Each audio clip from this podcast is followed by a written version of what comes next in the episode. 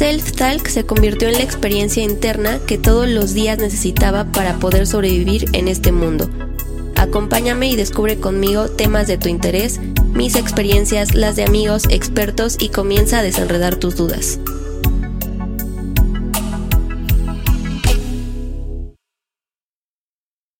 Yo siempre estoy muy feliz y emocionada de estar compartiendo esta primera temporada de entrevistas con ustedes, sobre todo porque son personas de Ixmiquilpan Hidalgo que les ha costado estar en donde están y están haciendo lo que les apasiona.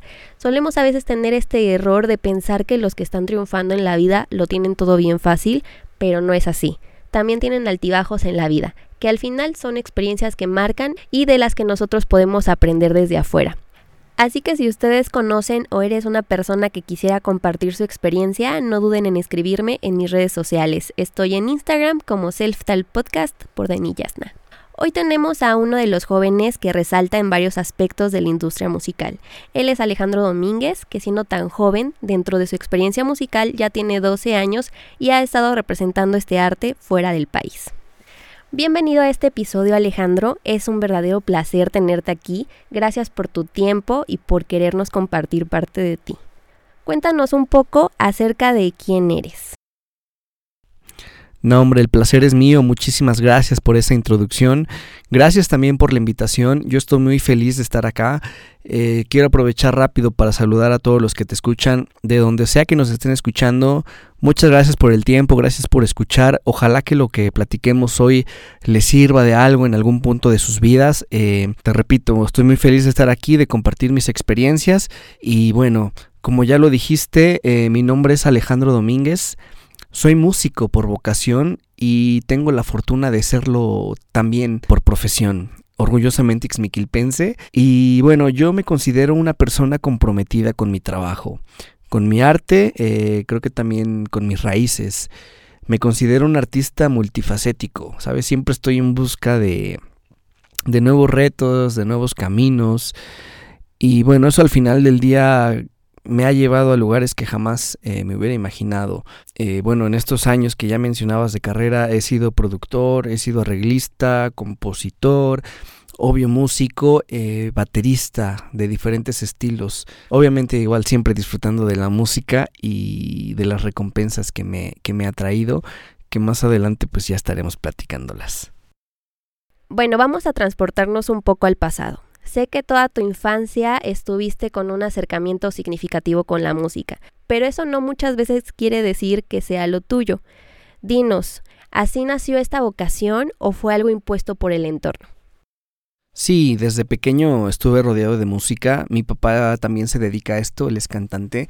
Y creo que el hecho de tenerlo ahí en casa, viéndolo tocar en escenarios, yéndose de gira, grabando discos, escuchando sus canciones o verlo dar entrevistas en la radio, e incluso salir en revistas, ¿no? Que me acuerdo que, que, llegó a salir en algunas revistas, en periódicos, pues de pequeño te, te llama mucho la atención ese tipo de cosas, ¿no?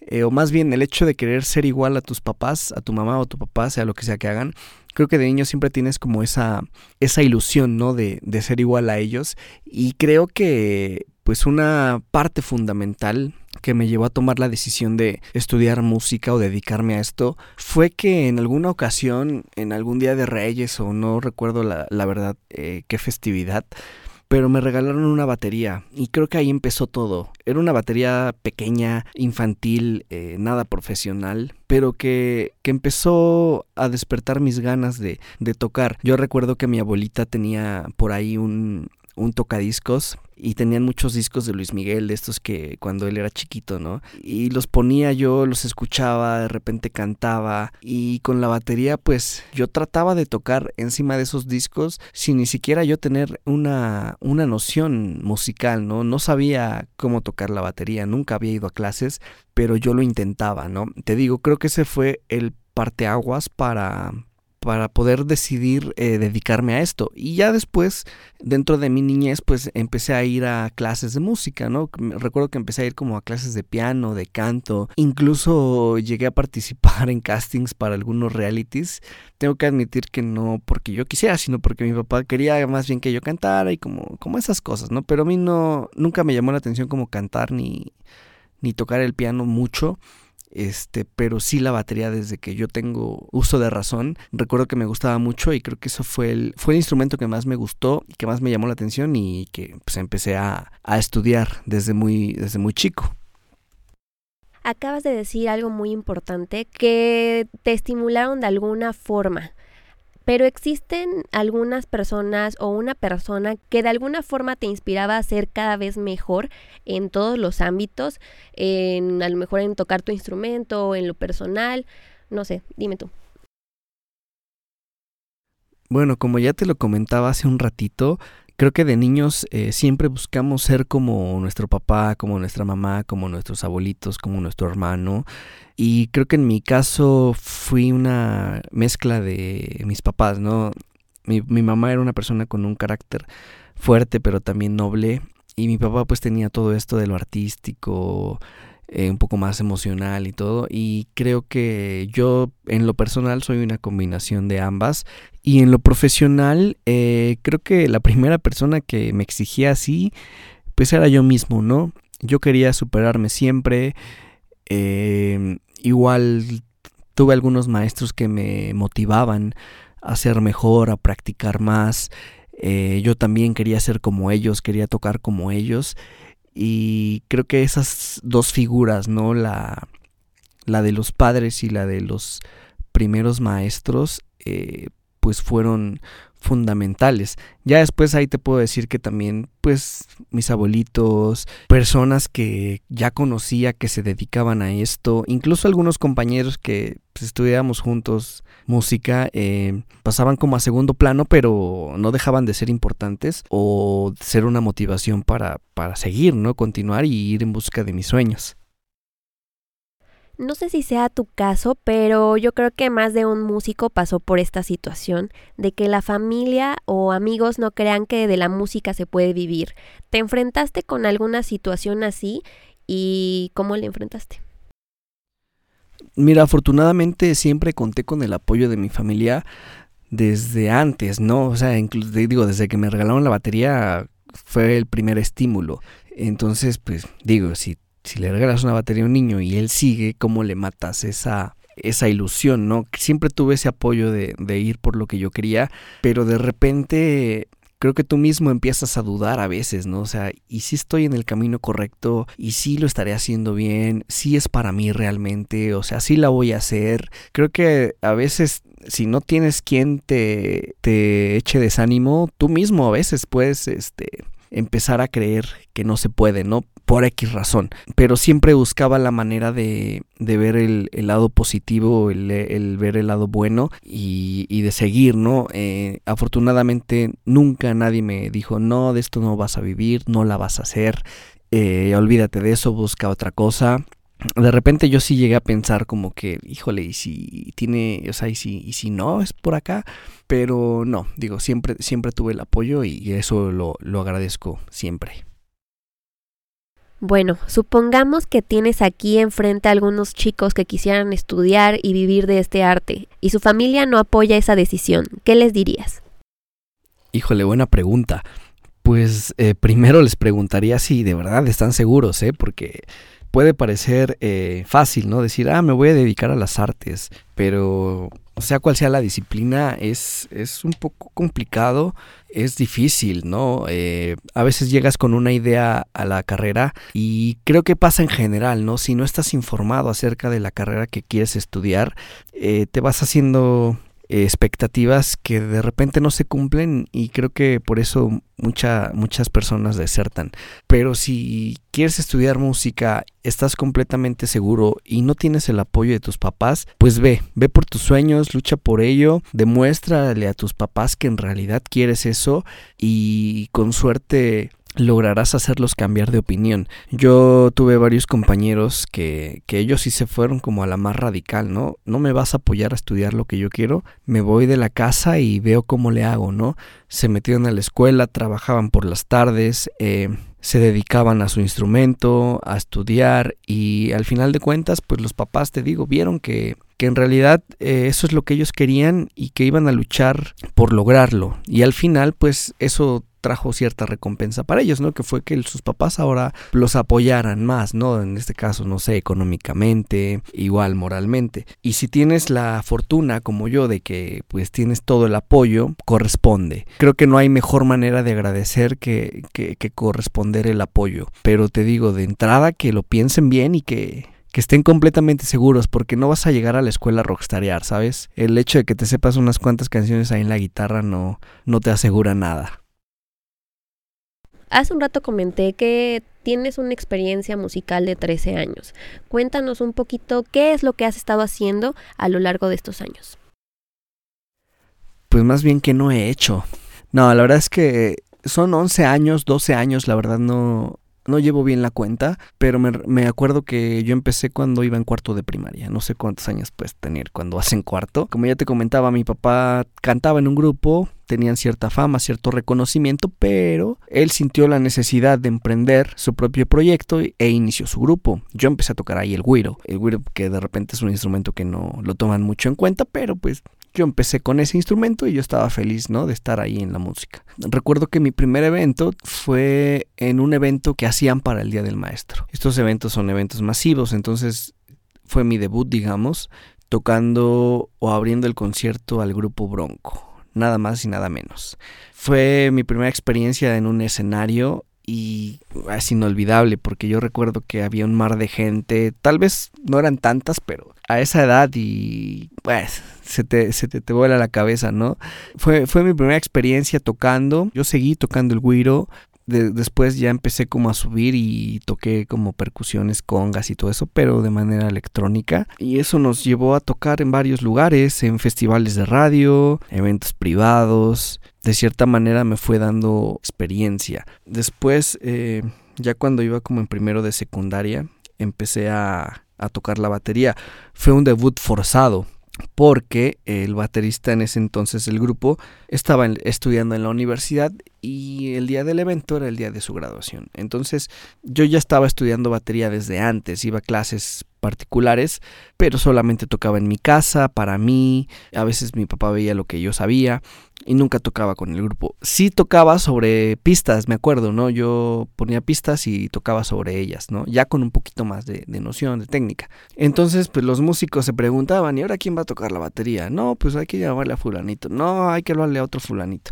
Y mi papá dijo, no, pues él está estudiando batería, vamos a ver qué puede hacer. Y yo me quedé así de, aguanta, ¿no? Entonces ya tuvimos algunos ensayos, me dieron de cierta manera ese voto de confianza y nos fuimos al evento. El peor evento de mi vida, te lo juro. O sea, yo recuerdo que todas las canciones que tocábamos las tocábamos súper lentísimas. Y no era porque yo quisiera, sino era de manera involuntaria. O sea, yo no podía tocar bien o a una velocidad normal. No sé por qué, yo creo que era el nerviosismo. Pero bueno, empezamos, sacamos el evento, aunque todos enojados, mi papá, los músicos, incluso los señores de la fiesta, pero sacamos el evento, ¿no? Y pues de ahí ya nunca me bajaron de la batería, como que me quedó esa espinita y le metí más, le metí más y, pues ya de ahí no, nunca dejé de tocar la batería. Tocábamos, o más bien hemos tocado muchísimos estilos, siempre en el grupo de mi papá, eh, cumbia, norteño, duranguense, este, siempre música popular, ¿no? Em, toda la prepa, bueno, toda la secundaria y parte de la prepa, pues fue como el boom de la música duranguense. Nosotros ya éramos de cierta manera populares y eso se traducía en mucho trabajo. Entonces fue una adolescencia donde pues iba a la escuela, a ensayar, a tocar, a clases de música y así me la vivía. Ya después cuando llegó el momento de decidir qué carrera estudiar, pues obviamente me decidí por, por la música, más bien no como tal a la música. Yo quería estudiar música, pero no quería meterme como en estas ondas de teoría y eso, ¿no? Entonces dije, voy a estudiar algo relacionado. Eh, decidí meterme a estudiar eh, ingeniería y producción musical, porque según yo no iba a haber teoría ni nada de eso, pero, repito, este, a veces cuando te haces ideas y no investigas bien acerca de las carreras, pues pasan esas cosas. Y resulta que para ser productor musical, pues primero tenía que estar músico, saber de música. Entonces, mucha teoría musical. Y estudié un año en esta universidad, que es como de las famosas de México. No funcionó, tuve ciertos detalles y me fui a otra universidad igual en la Ciudad de México, de las famosas, a seguir estudiando ingeniería. Ahí estuve otro año y pues bueno, ahí se dio como la, la primera oportunidad de salir de gira con un grupo que no era el de mi papá, ¿no? Eh, me invitaron a tocar un grupo y nos fuimos de gira a Estados Unidos por un mes. Estuvimos tocando, regresé y seguí estudiando. Después con el grupo de mi papá como que pues ya no, no sé, ¿no? Los estilos van cambiando y nosotros fuimos cambiando con los estilos y llegó un punto en el que dijimos ya, no, o sea, a cada rato, cada ciertos años cambiamos de estilo porque la moda cambia. Hay que hacer algo nuevo, ¿no? Hay que hacer algo auténtico. Entonces mi papá entró a trabajar a una radiodifusora de cultural donde difundían la lengua ñañú, que es la lengua que se habla acá en, nuestra zona, ¿no? Que es el Valle del Mezquital en Hidalgo. Y este y se empezó a empapar de la cultura, de las costumbres, de todo esto y empezó a aprender el idioma y de repente se le ocurrió hacer una canción en ñañú o en otomí, no como lo conocen en México. Y como yo estaba estudiando producción, me dice, oye, hazle la música, ¿no? Hazle una maqueta. De repente a mí me daba flojera, no sé, no le tenía tanta fe, no sé por qué no la hacía, pero al final la hice y las circunstancias llevaron a que mi papá conociera a Víctor Patrón, uno de los mejores músicos, pianistas de México, le, enseñó la canción. Eh, casualmente, Víctor Patrón estaba trabajando en un disco de jazz igual en Otomí. Y mi papá le mostró la canción, le gustó, la produjo y nació nuestro proyecto Luisha y Otomangue, que es el proyecto que tenemos hasta ahora, ¿no? Desde que 2015 que empezamos. Es a lo que más nos hemos dedicado, ¿no? Este, hacer música en, en Otomí. Y bueno, ese fue este fue nuestra manera de, de, salir de ese, pues, bache, ¿no? De que cada que ya estábamos logrando algo, cambiaba la moda y teníamos que cambiar de estilo. Entonces dijimos, esto, esto no se basa en modas, ¿no? Esto se basa en otra cosa, en esto se basa en ser auténtico, en hacer algo que pocos hacen y bueno, vamos a echarle, ¿no? Y gracias a este proyecto se dio la oportunidad de, pues, de salir de gira, hemos conocido muchos países, eh, incluso estados de, México. Y bueno, eso es lo que, lo que a resumidas cuentas es lo que, es lo que he hecho en estos años, ¿no? Eh, también he producido algunos discos para, para algunos grupos, he hecho arreglos musicales igual para solistas, para grupos, ¿no? Pero pues mi proyecto, o mi, sí, mi proyecto y a lo que me he dedicado más es, es a tocar, ¿no? Y eso es lo que hago actualmente. Sigo con mi proyecto tocando, eh, también ya me he metido un poquito más de lleno a la producción y, y de eso estamos viviendo afortunadamente. Has tocado puntos muy importantes y yo creo que uno que me llamó mucho la atención es que viviste entre infancia y adolescencia a un ritmo ya de trabajo de adulto. ¿Cuál crees que es la lección más importante que aprendiste durante este tiempo? Pues creo que fue lo que comentabas al principio, ¿no? Muchas veces pensamos que la gente exitosa es exitosa nada más porque sí, que no le ha costado nada y es todo lo contrario, es esa lección de que si quieres algo, si tienes un sueño, tienes que luchar por eso, tienes que ir por eso todos los días, porque si no, no va a pasar, ¿no? Por más que lo desees, por más que quieras, si no haces algo para tenerlo, no va a pasar.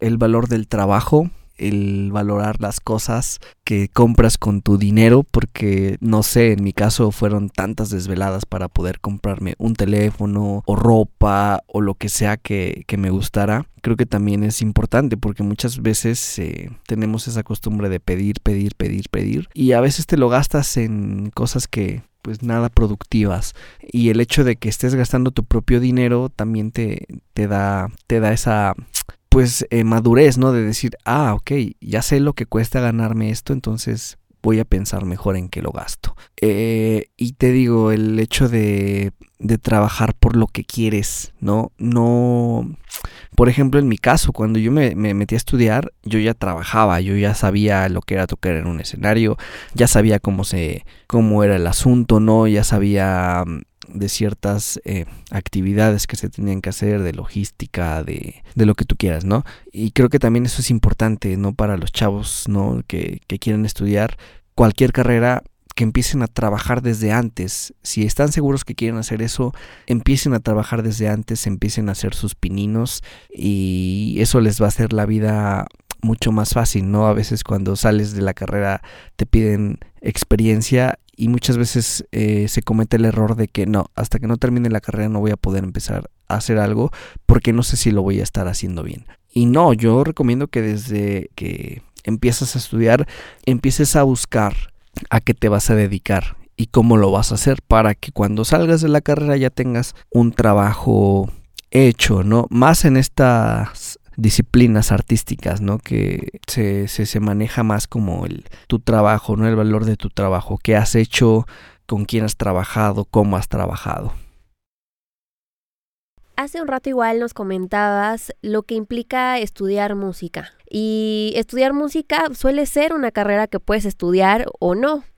Y me refiero a, esos músicos líricos que conforme a la experiencia van aprendiendo de su instrumento y a los músicos académicos que suelen haber estudiado en una escuela de música con maestros particulares y conocen acerca um, un poco más de la teoría musical. ¿Qué opinas acerca de la importancia de elegir una carrera profesional dentro de esta área? Es muy cierto esto que comentas, o sea, la música se puede estudiar o no de manera profesional. ¿Qué quiero decir con esto? puedes estudiar en una escuela de música, o sea, tener una licenciatura, y puedes no estudiar de manera profesional, sino que por tu cuenta, y puedes llegar a, un mismo resultado. ¿Cuál es la diferencia? Creo que las escuelas de música te hacen un poco más fácil el camino, de cierta manera, también depende cómo lo trabajes tú. Es decir, si vas a una escuela de música, obviamente te van a enseñar teoría, te van a enseñar historia, te van a enseñar a tocar tu instrumento, te van a enseñar a componer. Incluso ya la mayoría de las escuelas de música tienen como que clases de como introducción a la producción musical, ¿no? O sea, ya en estos tiempos tienes que ser un músico completo. Entonces te enseñan de todo un poco. Eh, te enseñan incluso marketing, te enseñan cosas de derechos de autor, cosas legales. Te digo, de cierta manera te hacen el camino un poco más fácil a que si no tienes todos estos recursos, que también los puedes aprender por fuera, pero siento que te pueden costar un poquito más, ¿no? Pero eh, lo cierto es que en, este, en esta industria, como te decía hace rato, vale más lo que hagas, lo que has hecho. Hace rato te, te comentaba la vez que, que Víctor Patrón nos produjo una canción. Él es de los pianistas más importantes de México, toca con Ricardo Arjona, con una infinidad de artistas. Cuando yo estaba estudiando en la Ciudad de México, platicamos y me comentó algo que siempre se me quedó grabado, ¿no? Dice, ahorita en las escuelas de música se preocupan más que se vean bonitas, ¿no? Les, pones, les pones una computadora, un controlador y órale, ¿no? Ya eres productor. Y no es así, o sea, en realidad tienes que estudiar, tienes que ser mejor en tu instrumento, tienes que demostrar esa capacidad técnica, profesional que tienes para poder estar, digamos, en las grandes ligas, ¿no? Él decía, a mí Ricardo Arjona jamás me dijo, a ver tu título de universidad para que yo pueda tocar con él, ¿no? Yo entré a tocar con él por el valor de mi trabajo, pero cuántos años de estudio hay detrás de ese, de ese valor, ¿no? Entonces, eh, sí, la música la puedes estudiar o no de manera profesional, pero siempre la tienes que estudiar. Si no quieres entrar a una escuela de música o a una universidad, eh, estudia por tu cuenta, pero estudia bien. Igual, creo que de las eh, maneras de poder vivir de la música, por así decirlo, pues es la docencia, ¿no? Que la docencia, pues obviamente a, si quieres un trabajo estable o fijo, pues puedes dedicarte a dar clases de música. De hecho está la especialidad en pedagogía musical y pues para eso sí, creo que sí te serviría de mucho tener el título universitario. Pero si tu tirada es producir, es tocar en vivo, grabar en estudios, pues yo no creo que tengas tanta esa necesidad de estudiar profesionalmente, pero sí tienes que ser muy bueno, tienes que estudiar mucho por tu cuenta y obviamente tienes que trabajar para, para buscar eso que quieres. Ahorita que estamos hablando de estudiar o no estudiar música, cuéntanos un poquito acerca de cuánto cuesta estudiar música. Primero háblanos del valor financiero y luego el de habilidad. Tocas un punto bien importante eh, ahorita, bueno, ahorita, ahora que ya egresé, he visto que han salido pues bastantes escuelas de música. No solo de música, sino también de producción musical, de, de ingeniería en audio, de cosas estas que van más enfocadas a la industria, ¿no?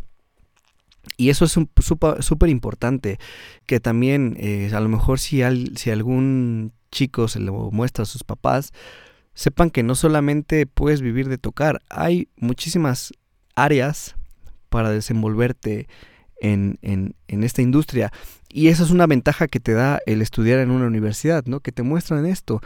A lo mejor si eres lírico te, te, enfocas nada más a tocar y a tocar y a tocar, porque eso es lo que te gusta y está bien y puedes vivir de eso. Pero a lo mejor si no, de repente no eres tan habilidoso o te da flojera estudiar, puedes vivir de otras cosas, ¿no? Puedes a lo mejor ser manager, puedes ser arreglista, puedes ser compositor. O sea, hay una variedad de, de, de ramas en esta industria.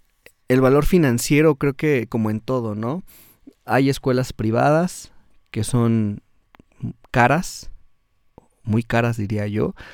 Eh, yo tuve la, la oportunidad de, estar en pues, dos de las escuelas más famosas de México estudiando eh, producción musical. Eh, después terminé en una escuela igual privada, pero la licenciatura en música. Y así como hay escuelas privadas, hay escuelas públicas de música, ¿no?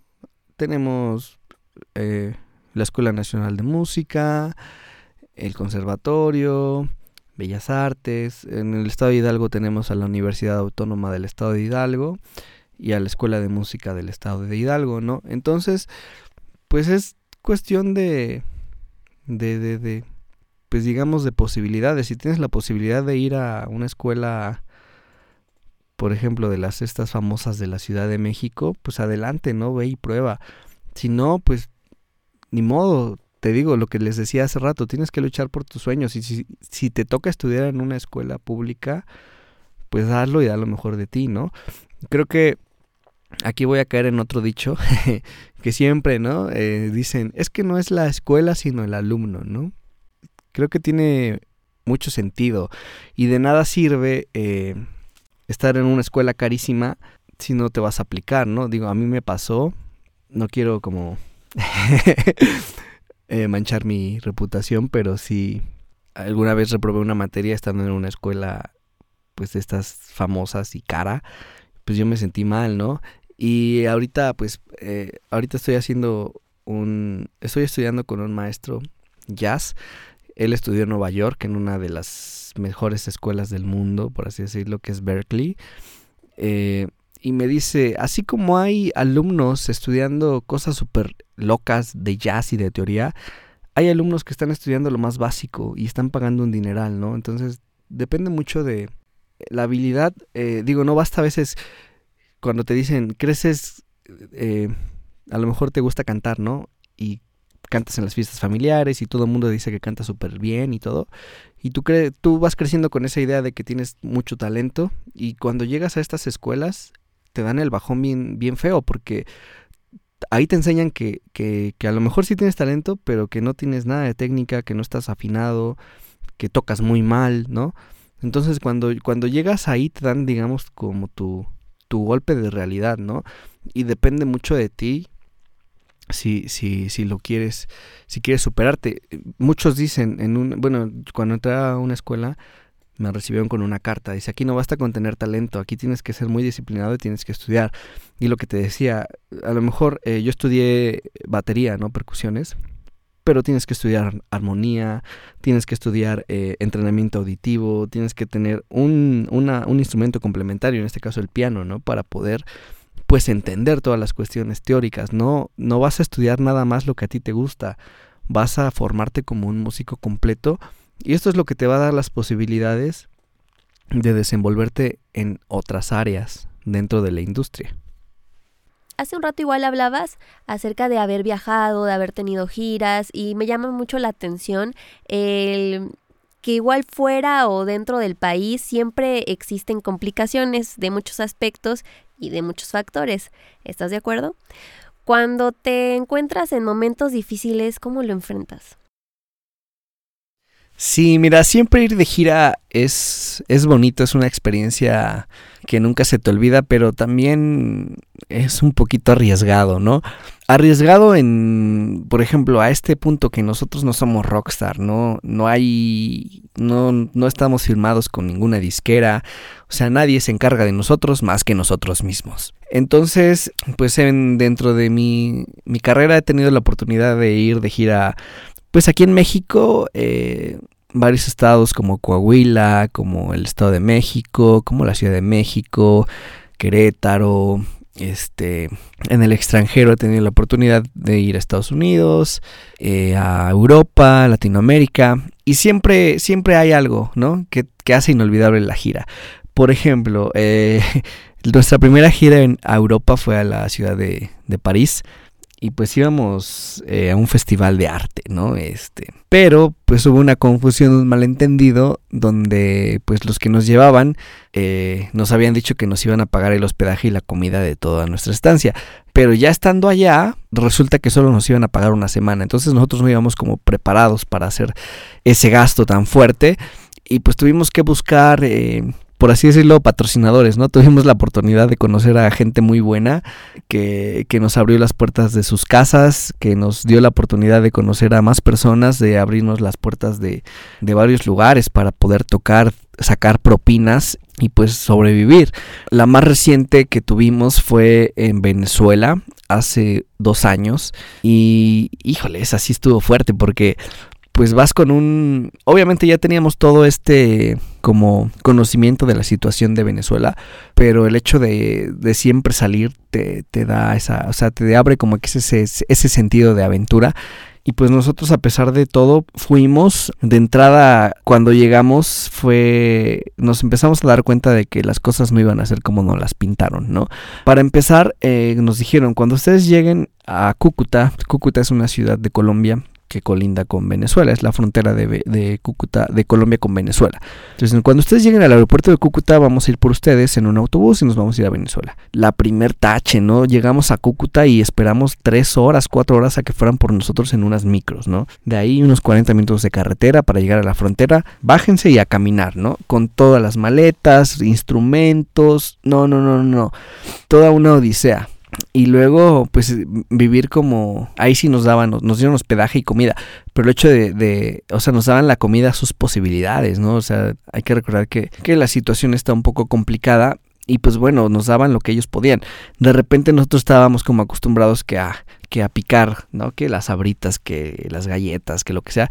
Y también ahí se, se presentó nuestra mayor complicación no que fue no tener dinero en efectivo. Traíamos nuestras tarjetas, pero no teníamos en efectivo y no podíamos usar nuestras tarjetas. Entonces, pues vivir al día, ¿no? Tratar de conseguir, de cambiar dólares. Y bueno, sí, creo que fue de las experiencias más fuertes, pero que valieron mucho la pena. Y bueno, siempre siempre hay que buscarle el lado positivo de las cosas, ¿no? Creo que si si nos rindiéramos tan fácil, pues no pasarían muchas cosas. O si nos quedáramos en nuestra zona de confort, pues también, ¿no? Porque bien, bien fácil hubiera sido decir, ay, Venezuela está en crisis, no, no vamos. Pero, te digo, esa espinita de, de ir a conocer, de, de aventurarse, pues nos, nos, nos motivó a ir. Y pues bueno, ya estando allá, pues tienes que buscar la manera de solucionar las cosas, ¿no? Estás fuera, estás en un país diferente al tuyo, culturas diferentes, no te vas a quedar ahí, ¿no? Porque, ah, ya no tengo dinero, pues ni modo, ya me quedo aquí para siempre. No, o sea, tienes que buscar la manera. Por ejemplo, como nosotros en París, buscamos la manera de sacar dinero tocando en la calle, en algunos restaurantes. Y bueno, al final de cuentas, somos músicos y la música es un lenguaje universal, entonces siempre, siempre, siempre habrá una manera de, de, solucionar las cosas, pero creo que, o la manera de empezar a solucionar las cosas es no cerrarse, ¿no? Y siempre buscar varias alternativas. Nos hablaste hace un rato de cómo la industria musical envuelve al músico y creo que en esta época que vivimos de mucha tecnología, la música está revalorizándose gracias a las redes sociales y a las plataformas de streaming, que es Spotify o YouTube, ¿no? ¿Cómo lo ves tú en el área musical? ¿Como una ventaja o como una desventaja? No, creo que es una gran ventaja. En estos tiempos es muy difícil no generar de la música teniendo estas herramientas.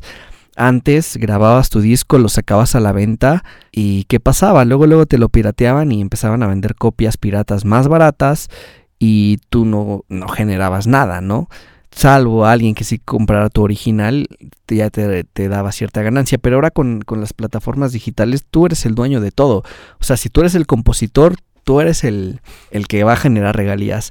Si tú sabes de producción musical y tú grabaste la música, que ahora es más fácil, ya no gastas en ir a un estudio, ya es muy difícil sonar mal, ¿no? Tenemos tantas herramientas tecnológicas que, que permite que tengamos un estudio de grabación portátil en la computadora con un micrófono, una interfaz y es muy difícil sonar mal, tener música de mala calidad, ¿no? Entonces ya tenemos todo a la mano para, para subir cosas a, a Spotify.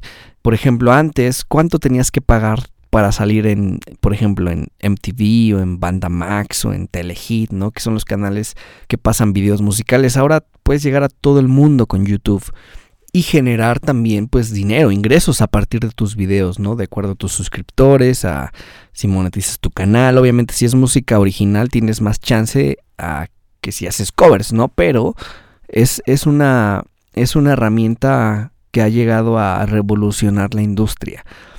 Y te digo, si no estás en esa revolución, pues no existes, ¿no? Antes eh, los grupos llegaban con sus tarjetas de presentación, con su disco físico y a las estaciones de radio o lo que sea, mira, aquí traigo mi disco, mi sencillo, esta es mi tarjeta, llámame. Y ahora no, ahora lo, lo primero que te preguntan, oye, ¿y cómo te encuentro en Spotify? Oye, ¿tienes videos en YouTube? O sea, es como que ahora se ha vuelto la nueva tarjeta de presentación de los artistas, ¿no?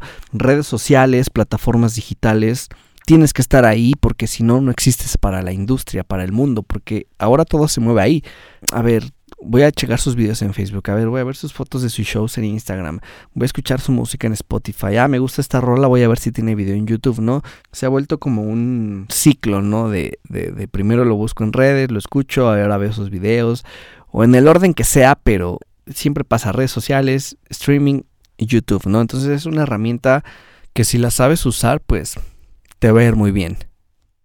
Alejandro, ya nos has contado muchas experiencias y muchos aprendizajes y yo creo que eh, a la gente le gustaría saber cuál es el trabajo o experiencia más gratificante que has hecho hasta ahora. Pues creo que sin dudarlo diría que Otomangue, ¿no? Por lo que te comentaba hace un rato, ¿no? De hacer algo auténtico, que, que realmente sea tuyo y que no se base como en modas, ¿no? De que no tener, no estar preocupándote porque, híjole, ya, ya, ya se va a acabar la moda de esta música, ahora voy a tener que hacer otra. No, simplemente es tu música, y como no se engloba, no nos englobamos en, en, ningún género, pues tenemos esa, esa facilidad, ¿no? Al final de cuentas, la música siempre es el vehículo, los géneros podrán venir, podrán irse, pero la música siempre va a estar ahí.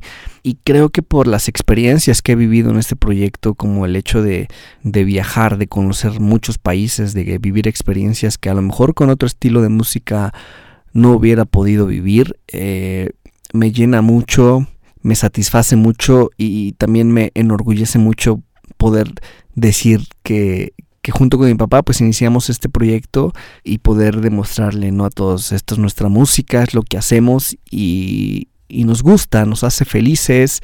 En lo personal me, me hace muy feliz tocar en Otomangue, ser parte de componer, producir, salir de gira, incluso las veces que pues estamos como en stand-by porque no es una música digamos tan comercial que, que, que, tengamos eventos cada ocho días, ¿no? Como si tocáramos en bares o en fiestas, pero siempre, siempre se, se disfruta, ¿no? El ser parte de algo y bueno, también la experiencia, ¿no? Por ejemplo, dos giras a Europa, una gira a Sudamérica, representando no solo a nuestro municipio ni a nuestro estado, ¿no? Sino a, a nuestro país, esas experiencias también son inolvidables y son muy, muy gratificantes, ¿no? Que, estando fuera te digan desde México, trayendo la cultura, ¿no? Se te enchina la piel y es es súper, súper gratificante, ¿no? El hecho de poder representar a tu, tu país, la ciudad de donde eres en otros países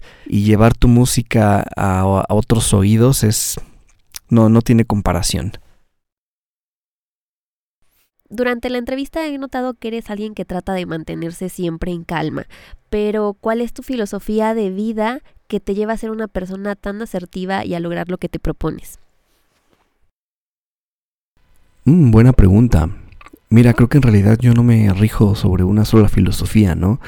Creo que el, el, mundo, las situaciones de la vida son muy cambiantes, que pues a lo mejor no siempre te va a servir eh, lo que pienses un día, lo que pienses al otro, ¿no? Entonces, pues yo soy más de la idea de, de ir adaptando las ideas y el pensamiento a, pues a lo que te va pasando día con día, pero creo que de entrada el hecho de ser tranquilo, relajado, como dice la canción, ¿no? Este, Don't worry, be happy, eh, creo que pues aplica, ¿no? Para muchas cosas. Ojo, no, no tampoco pasarse de relajado, ¿no? Hay que sí relajarse, no estresarse por cosas que tienen solución y pues bueno, no cerrarse a nada, no dejar la puerta abierta a, todas las posibilidades que tengamos a la mano y alguna de esas posibilidades podrá ayudarnos a salir de, del problema en el que estemos, ¿no? sí, obviamente ser relajado, este, tomar las cosas con calma, no cerrarse a las posibilidades y sobre todo creo que analizar las cosas y pensarlas con la cabeza fría, ¿no? Como dicen por ahí, mantener siempre la calma y creo que eso ayuda mucho. No creo que en realidad pues sí esa es como mi no sé si llamarlo filosofía, pero pues me gusta vivir así. Dinos Alejandro, ¿qué estás aprendiendo en este momento de tu vida? Pues eh, estoy aprendiendo a ser más paciente, a dedicarme más a, a, la música, a mi arte. Eh, estoy eh, por terminar un diplomado en jazz y estar en este diplomado sí me enseñó como a... De repente, si, si dejas de prestarle atención a la música, esta tiende a ser un poquito celosa y a darte la espalda, ¿no? Entonces para, para recuperarla, híjole, sí está complicado, pero, pero tiene, es como cuando estás conquistando a una chica y se hace la difícil, pasa lo mismo, ¿no?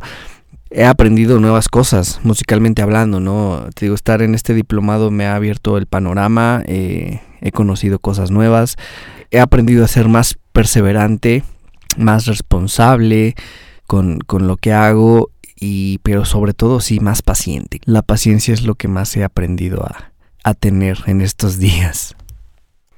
Cuéntanos un poquito acerca de qué planes tienes próximos. Pues creo que el primero y más importante es terminar el disco de Otomangue. Por ciertas situaciones no hemos podido, lo hemos aplazado ya varios años. Creo que es el, punto número uno, ¿no? Terminar el disco y sacarlo. Eh, y después, pues ya dedicarme a lo mejor a hacer algo más personal, ¿no? Eh, con, en base a mis experiencias. Eh, por ejemplo, ahorita que estoy en el diplomado de jazz y me gustaría como experimentar, hacer algunas fusiones. Tengo algunas ideas por ahí rondando, pero todavía nada concreto. Entonces a lo mejor después de terminar el disco de Tomangue, pues empezar a componer cosas nuevas, ¿no? Pero más, más mías, más personales. Ya después, si se da algo, pues estaremos compartiéndolo en mis redes sociales y pues en donde sea posible. Cuéntanos un poquito acerca de cómo se ve Alejandro Domínguez en cinco años. Pues me veo tocando, me veo produciendo, me veo componiendo. Eh, creo que es poco tiempo, pero bueno, me veo viviendo de esto, ¿no? Quiero seguir viviendo de la música y voy a hacer lo que sea para poder para poder seguir haciéndolo y ya te lo decía, ¿no? La música es el vehículo, pero hay varias formas, ¿no? Entonces, si nos toca estar haciendo otros géneros o lo que sea, yo estaré agradecido y estaré feliz de poder de poder estar haciendo música y de poder vivir haciendo música. Ya estamos llegando al final de esto y ahora que hemos conocido un poco más de ti y de tus intereses, te traigo una dinámica. Te voy a mencionar unas palabras y tú me dices lo primero que se te venga a la mente. Música. Mi vida. Dedicación. Es súper importante para esta carrera. Francia. Una de las experiencias más satisfactorias y más bonitas que, que he vivido. Otomangue. Pues es mi bebé, es como mi hijito, lo vi nacer lo he visto crecer, entonces estoy muy orgulloso. Muchas gracias Alejandro. Igual quisiera que por último nos pudieras compartir un consejo que le pudieras dar a alguien que está a punto de elegir esta carrera o iniciar algún proyecto en este ámbito. Si estás a punto de elegir esta carrera, piénsalo bien. Tienes que estar completamente seguro de querer hacerlo porque si no es muy probable que, que fracases en el camino. Lucha por tus sueños. Esto es una carrera de resistencia y no de velocidad. Tienes que ser muy disciplinado, muy perseverante y eso te va a llevar a buen camino. Y si estás a punto de sacar un proyecto, una canción, lo que sea, y por alguna u otra razón estás inseguro, tú sácala, ¿no? Nunca vas a saber qué va a pasar si no, si no la muestras al mundo. Eh, tal vez no sea la mejor, tal vez no esté grabada en los mejores estudios, pero si está hecha con el corazón, basta con eso. Hay un dicho que, que dice, vive para la música y vivirás de la música. Entonces, si estás entregado a la música, esta tarde o temprano te va a traer tu, tu recompensa, pero te digo, nunca lo vas a saber si no, si no lo sacas. Tenle fe a tu proyecto y sobre todo trata de ser auténtico, trata de, de ser tú mismo, no trates de, de imitar a nadie más y bueno, eso ya te garantiza cierto éxito, ¿no? El, el, hacer cosas que nadie más está haciendo. Y por último, Alejandro, por favor, compártenos todas tus redes sociales. En Facebook eh, Estoy como Alejandro Domínguez, es perfil personal, no tengo fanpage. En Instagram, Alejandro Domínguez J, todo junto.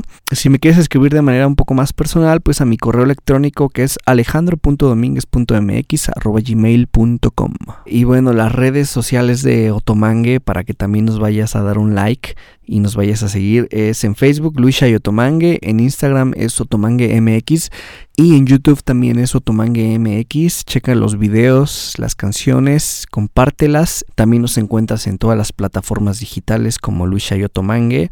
Agréganos a tus playlists y compártelas con tus amigos. Con esto cerramos este episodio. Yo te agradezco mucho Alejandro por estar aquí, por tu tiempo y por compartirnos parte de tu vida.